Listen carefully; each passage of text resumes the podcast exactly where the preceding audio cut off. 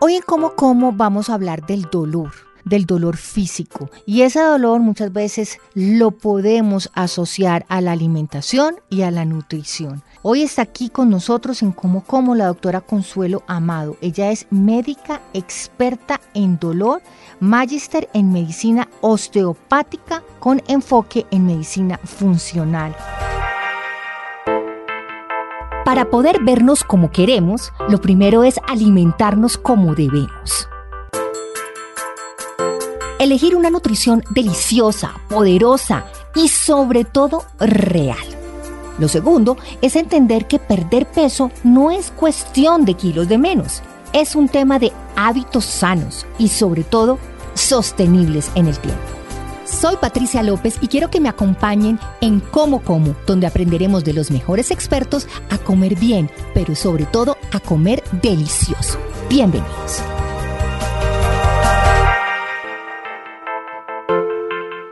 Doctora Consuelo, qué rico tenerla hoy aquí de invitada en Como Como.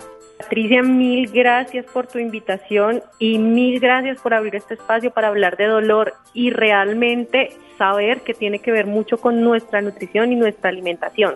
Doctora Consuelo, ¿cuál es el dolor más frecuente que a usted le llegan a consultar? Realmente creo que veo todo tipo de dolores, pero principalmente dolores que tienen origen en la degeneración de la estructura por ejemplo, artrosis, artritis y que tienen mucho que ver con nuestra carga en hábitos de vida o no hábitos de vida saludables.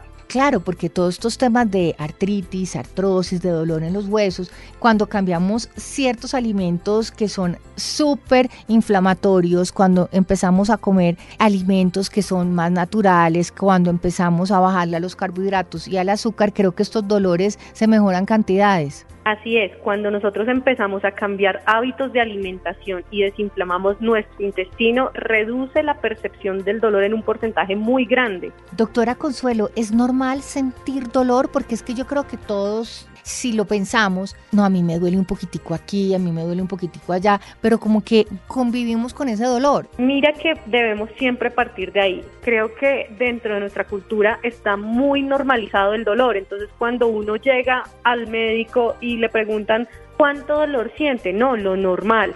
Lo normal no es sentir dolor. En un principio, el dolor es un signo de que algo está ocurriendo en nuestro cuerpo, de que tenemos una enfermedad y nos está diciendo, bueno, tenemos que ponernos pilas, alerta, algo está lesionando nuestro organismo, algo no anda bien. Y este mecanismo pone en marcha otra serie de mecanismos de protección. ¿Para qué? Para que mientras mi cuerpo está cicatrizando o se está recuperando, yo pueda hacer como un par en el camino. Esto dura máximo tres meses pero se convierte en una enfermedad cuando mi cuerpo no es capaz de responder a este y dura más de tres meses. Y acá es cuando empieza a salir un montón de síntomas, se nos altera el estado del ánimo, se altera el nivel de energía, nos sentimos fatigados, nos sentimos cansados se altera la movilidad y la función, empezamos a tener también trastornos del sueño, entonces como tengo tanto dolor, no duermo bien y como no duermo bien, se me altera más el dolor, cambia nuestro rol dentro de la sociedad porque nos limita las actividades de la vida y la salud en general se ve afectada. Y todo esto, como tú decías en un principio, puede tener mucho que ver con lo que como, con lo que escojo para poner en mi alimentación y en mi plato, y con lo que realmente yo hago y estoy dispuesto a cambiar en mi hábito de vida o no. Y ahora vamos a hablar de esos alimentos que nos ayudan a la inflamación, a reducir la inflamación, los alimentos que nos van a ayudar a dormir mejor y por eso vamos a descansar y vamos a tener, digamos, ese proceso de sanación que puede tener nuestro cuerpo cuando duerme.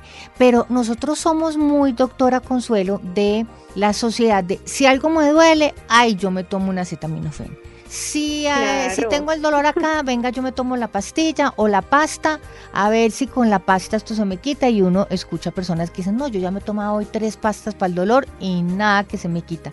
Esa, digamos, psicología de dolor, medicamento, ¿cómo nos puede funcionar para efectivamente curar a fondo esos dolores? Mira, no hay que satanizar los analgésicos o los medicamentos para el dolor, pero sí es importante saber que los dolores, el único tratamiento no es el tratamiento farmacológico. Cuando yo me tomo un medicamento que me va a reducir el dolor, me lo tomo en el momento del dolor agudo. ¿Por qué? Porque es inhumano vivir con dolor, es inhumano sentir dolor. Yo solamente estoy pensando en cómo quitarme ese dolor y no puedo hacer todas las actividades de mi vida diaria. ¿Qué quiere decir eso? Normalmente si tú vas a revisar tu bolso, seguramente todos tenemos por ahí el acetaminofén, el Advil, es lo primero que alistamos y nos vamos de paseo por si acaso nos da dolor, ¿cierto? Pero resulta que esto es como un tratamiento de ayuda en ese momento agudo. Una curita. Pero más allá de eso, exactamente, una curita, más allá de eso, debemos mirar cuál es la causa raíz de ese dolor. ¿Qué es lo que realmente me está produciendo este dolor? Estoy parándome mal, me estoy sentando mal, estoy caminando mal, tengo inflamado mi intestino, que realmente pasa entre el 80 al 90% de los casos, estoy comiendo bien, estoy durmiendo bien, estiro, me muevo, hago actividad física, ¿qué es lo que me está perpetuando ese dolor? O tengo una lesión estructural que tiene que tener alguna intervención para que se me reduzca ese dolor o para que definitivamente desaparezca y yo deje de sufrir. ¿Cuáles son esos alimentos que nos podrían ayudar a y por ende ayudar a que ese dolor se mejore? Mira, realmente yo creo que la inflamación siempre va a depender del tipo y de la calidad de los alimentos que les demos. ¿Qué pasa? No se trata de pronto de cambiar nuestra dieta a algo que sea supremamente elaborado. Al contrario, es volver a la alimentación natural. Todo lo que no sea ultraprocesado, todo lo que no tenga conservantes, lo que no tenga químicos y lo que seamos nosotros capaces de digerir. Yo siempre empiezo dentro del tratamiento del dolor por acordar con el paciente, primero, que no hay una pastilla mágica. Nunca hay un medicamento mágico que lo quisiéramos todos, pero no existe. Claro. ¿Cuál es ese medicamento mágico? Es hacer cambios en mis hábitos de vida para que la intervención que me haga mi médico, sea cualquiera que sea la medicina a la que yo asista, realmente funcione y se prolongue ese bienestar en el tiempo. Entonces, dentro de esos acuerdos que siempre se hacen con el paciente está los cambios en la dieta. Es importante retirar todos los alimentos proinflamatorios. Estos alimentos lo que van a hacer es que me inflaman mi intestino, me generan algo que se llama permeabilidad intestinal y esta permeabilidad intestinal hace que a través de los poros de mi intestino que se vuelven mucho más grandes, no solamente pasen los nutrientes que me nutren el resto de órganos, tejidos y que van a la sangre a llevarme esos nutrientes a larga distancia, sino que además pasen las toxinas. Estos alimentos hacen que al pasar esas toxinas se inflame el resto de mis órganos, funcionen mal, haga que mis órganos o mis vísceras no se muevan bien y estos recuerden que van pegados principalmente a la espalda. Eso me genera dolor de espalda clónico, por ejemplo. Y además viaja por vía sanguínea a cerebro causando neuroinflamación y me puede alterar el sueño, mi percepción del dolor, es decir, algo que no era doloroso ahora lo puedo sentir muy doloroso. Además también hace que haya más, mayor factor de riesgo para demencia y Alzheimer en un futuro. Estos alimentos que yo normalmente siempre les digo, traten de evitarlos, no es una regla general, pero debería ser un hábito de vida saludable. No quiere decir que nunca te lo puedas comer, pero vamos a reducirlo al máximo y en momentos de crisis quitarlos definitivamente. ¿Cuáles son esos alimentos que deberíamos evitar? Los lácteos de vaca. ¿Por qué?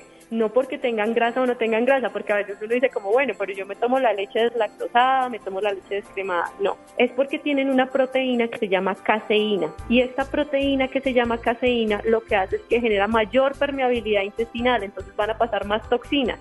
¿Por qué? Porque nosotros somos la única especie que se toma la leche de otro animal y no tenemos la proteína para digerirla. Entonces desde aquí empieza la inflamación y esa inflamación me va a generar dolor. Entonces, primero, no los lácteos, no lácteos de vaca.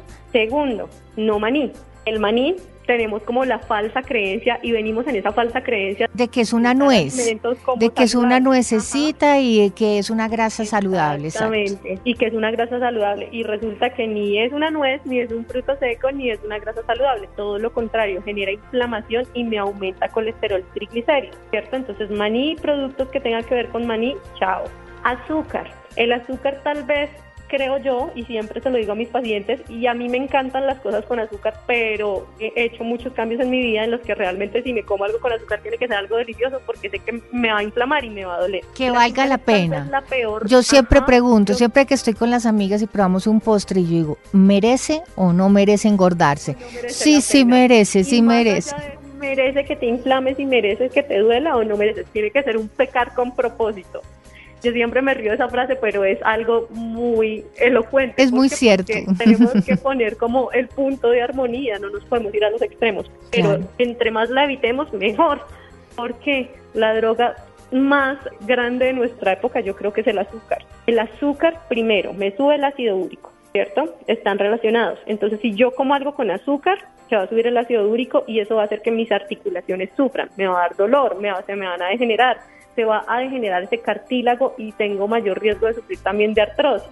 Segundo, me va a disminuir mi principal antioxidante natural que se llama glutatión y este glutatión es el que frena el proceso de envejecimiento y además de que frena el proceso de envejecimiento hace que cuando yo tengo una enfermedad se repare más rápido. Entonces, por ahí el azúcar, adiós.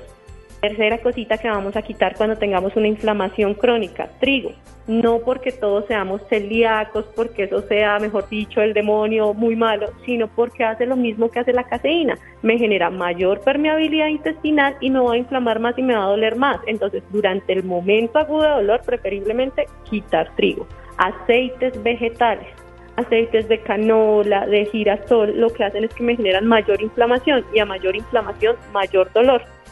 Y lo último que siempre pido que quiten en esos momentos de dolor agudo es la carne de cerdo y los embutidos. ¿Por qué? Porque son el animal con mayor similitud genética a nosotros, entonces generan reacciones cruzadas y va a haber inflamación principalmente articular de los músculos y de los tendones. Entonces, si nosotros empezamos a hacer cambios en la alimentación, el dolor se va a reducir sustancialmente. ¿Por qué? Porque reduzco la inflamación de mi intestino y mi intestino al tener sus propias neuronas va y le dice al cerebro, oiga, estamos bien, nos están desinflamando. Y asimismo el cerebro desinflama y deja de transmitir ese impulso nervioso que ocasiona el dolor. Excelente. ¿Y qué sí deberíamos consumir? Yo he leído mucho de alimentos como la cúrcuma, que pueden ayudar en el tema de la inflamación, pero no sé qué más tengamos ahí en una listica que podamos hacer de alimentos que sí nos sirvan de verdad para bajar ese dolor y sobre todo para ayudar a la inflamación que tenemos en el cuerpo. Bueno, la cúrcuma es el mejor desinflamante tal vez de origen natural. Sin embargo, cuando lo consumimos en la dieta, pues deberíamos consumirlos en unas cantidades muy elevadas para que nos desinflame músculos, articulaciones y tendones. Por eso los extractos de curcumina, tal vez las cápsulas, son la respuesta muchas veces a esa inflamación crónica. Dentro de los alimentos, además de la cúrcuma, pues existen una serie de alimentos que son muy recomendables cuando tenemos inflamación crónica. ¿Cuáles? Los vegetales, principalmente de hoja verde, siempre se recomienda que nuestro plato de vegetales sea muy colorido. Entre más colorido, pues le estamos poniendo mayor cantidad de fitonutrientes y eso va a hacer que disminuya la inflamación crónica. Las nueces y semillas, pero recordemos que nueces y semillas están nueces, almendras, marañones, pistachos, pero nunca maní. Vamos a sacar ese maní de esa englobada pues de las nueces.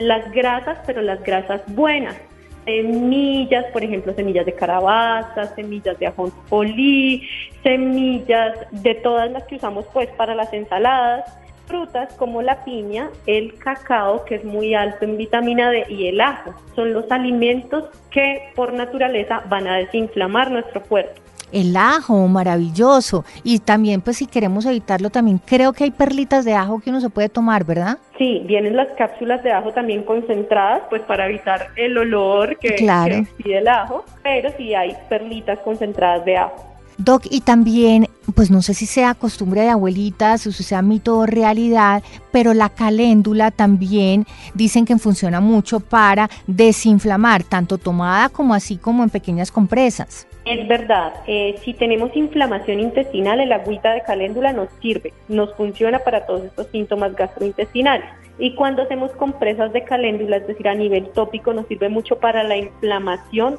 de regiones o de la localización exacta donde se produce el dolor de origen músculo-esquelético. Bueno, y ahora sí hablemos de algo que yo creo que es clave cuando hablamos del dolor y son las emociones. ¿Qué relación tiene el dolor con la emoción y con los sentimientos, porque hay personas que dicen, no, a mí no me duele nada, todo está perfecto y como que entran en un positivismo que efectivamente como que nada les duele, mientras que hay otras que son un melindre, yo digo, un costalado de pollitos que pues de verdad que como que así sea que las miren ya les duele. Resulta que para que se produzca la respuesta de dolor, es decir, la respuesta bioquímica ante cualquier lesión, yo tengo que hacer varias cosas en mi cerebro, integrar varias cosas y genero una percepción de ese daño, una memoria de ese daño y un aprendizaje. Esto activa mi sistema límbico y mi corteza cerebral y hace que como respuesta yo asocie emoción al dolor.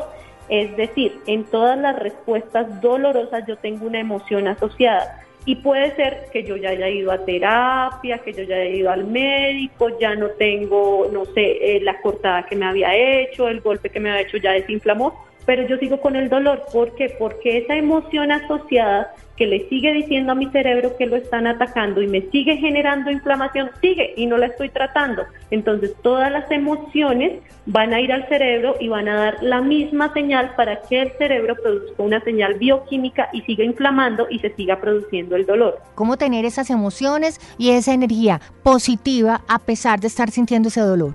Bueno, lo primero es hacer conciencia de mi corporalidad, es decir, cómo me paro, cómo camino, qué parte de mi cuerpo está lesionada o qué parte está inflamada o qué parte está afectando.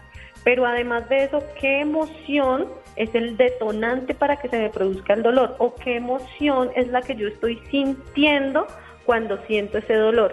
Es decir, ser más consciente que yo no soy solo este cuerpo físico que se ve, sino que mi cuerpo y mi emoción son uno solo. Y eso al final es lo que va a determinar mi condición de salud y mi condición de bienestar y podemos a través de una buena energía, de la energía positiva, del positivismo, mejorar esos dolores, podemos de verdad sin manipular, digamos, esas manifestaciones para que sean mucho más positivas? Yo creo que hay muchas cosas que cambiar y por eso existen múltiples herramientas terapéuticas para mejorar la emoción desde biodescodificación, eh, sintergética, mindfulness, para que... Respiración. Emociones en emociones positivas, respiración abdominal, estimulación del nervio vago. Pero más allá de convertir esa emoción en emoción positiva, va asociado a la gestión que yo tengo de esa emoción. Es decir, yo puedo sentir tristeza, pero gestionar esa tristeza de manera adecuada para que esa tristeza no se me convierta en dolor porque vamos a seguir teniendo una amplia gama de emociones y todas las emociones van a seguir apareciendo por el resto de nuestra vida, pero el problema ahí es cómo la gestionamos. ¿Cómo hacemos para que esa emoción asociada a mi hábito de vida saludable, en el que yo como bien, me siento bien, eh, me hidrato, me muevo, me muevo y muevo esa emoción y muevo esa energía, porque también la actividad física va como gestiono la emoción, hago que esas emociones no se me conviertan en esa enfermedad. Buenísimo, doctora Consuelo Amado, yo quiero que nos dé sus redes o dónde la podemos ubicar para que tengamos más información sobre los manejos del dolor y cómo podemos revertir esos sentimientos, esas emociones para podernos sentir muchísimo mejor. Me encuentran en Instagram como arroba doctora Consuelo Amado y en Facebook también como doctora Consuelo Amado. Me encuentro en Clam Colombia, esto queda en la ciudad de Bogotá, en la calle 104, número 1420. También puedes seguir las redes de Clam Colombia, arroba Clam Colombia. Y aquí, tanto en mi perfil de Instagram como en el perfil de Clam, se encuentra el número de contacto para realizar el agendamiento de la cita médica. De igual manera pueden escribirme a mí directamente y podemos mirar cómo agendamos sus citas. Pues gracias, doctora Consuelo Amado, este tema buenísimo, el dolor, el manejo del dolor y cómo también a través de nuestra alimentación podemos mejorar esos estados inflamatorios y ayudar a nuestro cuerpo a desinflamar. Mil y mil gracias y hasta una próxima. Chao, chao. Gracias a ti. Feliz día. Vale, chao.